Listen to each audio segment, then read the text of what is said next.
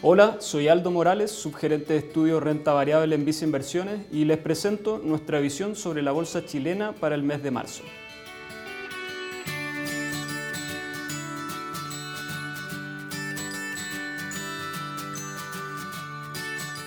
En febrero la bolsa chilena mostró un positivo desempeño, cerrando con alzas de 6,6% en pesos y 7,4% en dólares, lo que superó ampliamente a los mercados latinoamericanos medidos por el MSCI Latinoamérica.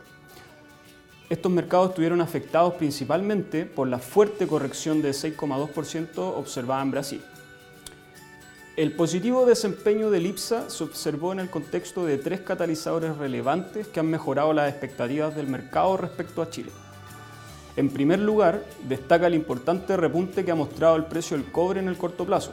Solo en febrero el cobre registró un alza de 15%, cerrando sobre los 4 dólares la libra, su nivel máximo desde el año 2011.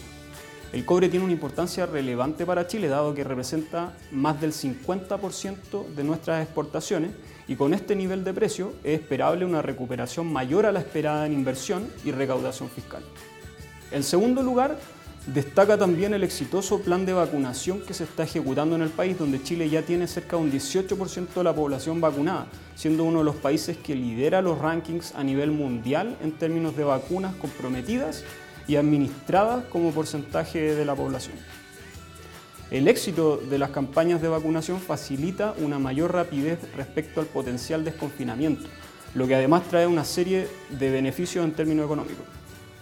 Por último, la temporada de resultados del cuarto trimestre de 2020 ha destacado por ser bastante mejor a lo esperado.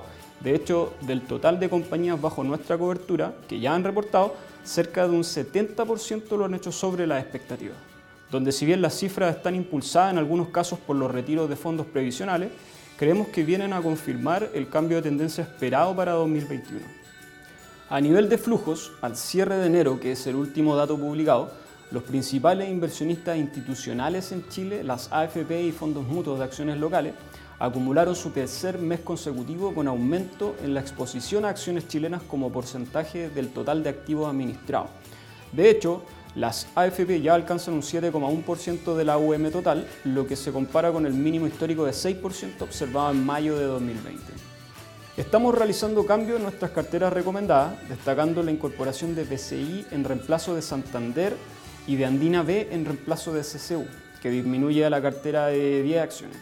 En el caso de Santander, estamos tomando utilidad luego de un 4,6% de exceso de retorno sobre el IPSA desde su incorporación, Creemos que las valorizaciones actuales se encuentran en un nivel cercano al promedio histórico, por lo que el retorno potencial es bastante menor a estos niveles. Por otro lado, incorporamos BCI porque seguimos positivos en el sector bancario considerando los datos de inflación, utilidades de enero, pero queremos estar invertidos en una compañía que tiene mayor potencial de crecimiento hacia los próximos años y que se encuentra transando con un múltiplo bastante descontado, si uno considera el año 2022 o con utilidades normalizadas. Finalmente, incorporamos Andina B en reemplazo de CCU, que disminuye nuevamente ponderación después del buen desempeño observado en el corto plazo. En el caso de Andina B, creemos que la compañía sigue bastante rezagada a sus fundamentos y transando con alto descuento en múltiplos de corto plazo, lo que no nos parece justificado considerando los positivos resultados del cuarto trimestre del 2020, que se encontraron sobre lo esperado, y además la noticia positiva del reciente anuncio alcanzado con Heineken, donde si bien el impacto de acotado era uno de los principales riesgos al alza que se terminó realizando. Finalmente, si quieres saber más sobre nuestras recomendaciones, te invitamos a suscribirte a Invertir es Simple by Visa Inversiones en Spotify y YouTube. Hoy más que nunca prefiere nuestras plataformas digitales y canales remotos para invertir. Hazlo desde viceinversiones.cl, desde la app Banco Vice o contacta directamente a tu ejecutivo de inversión.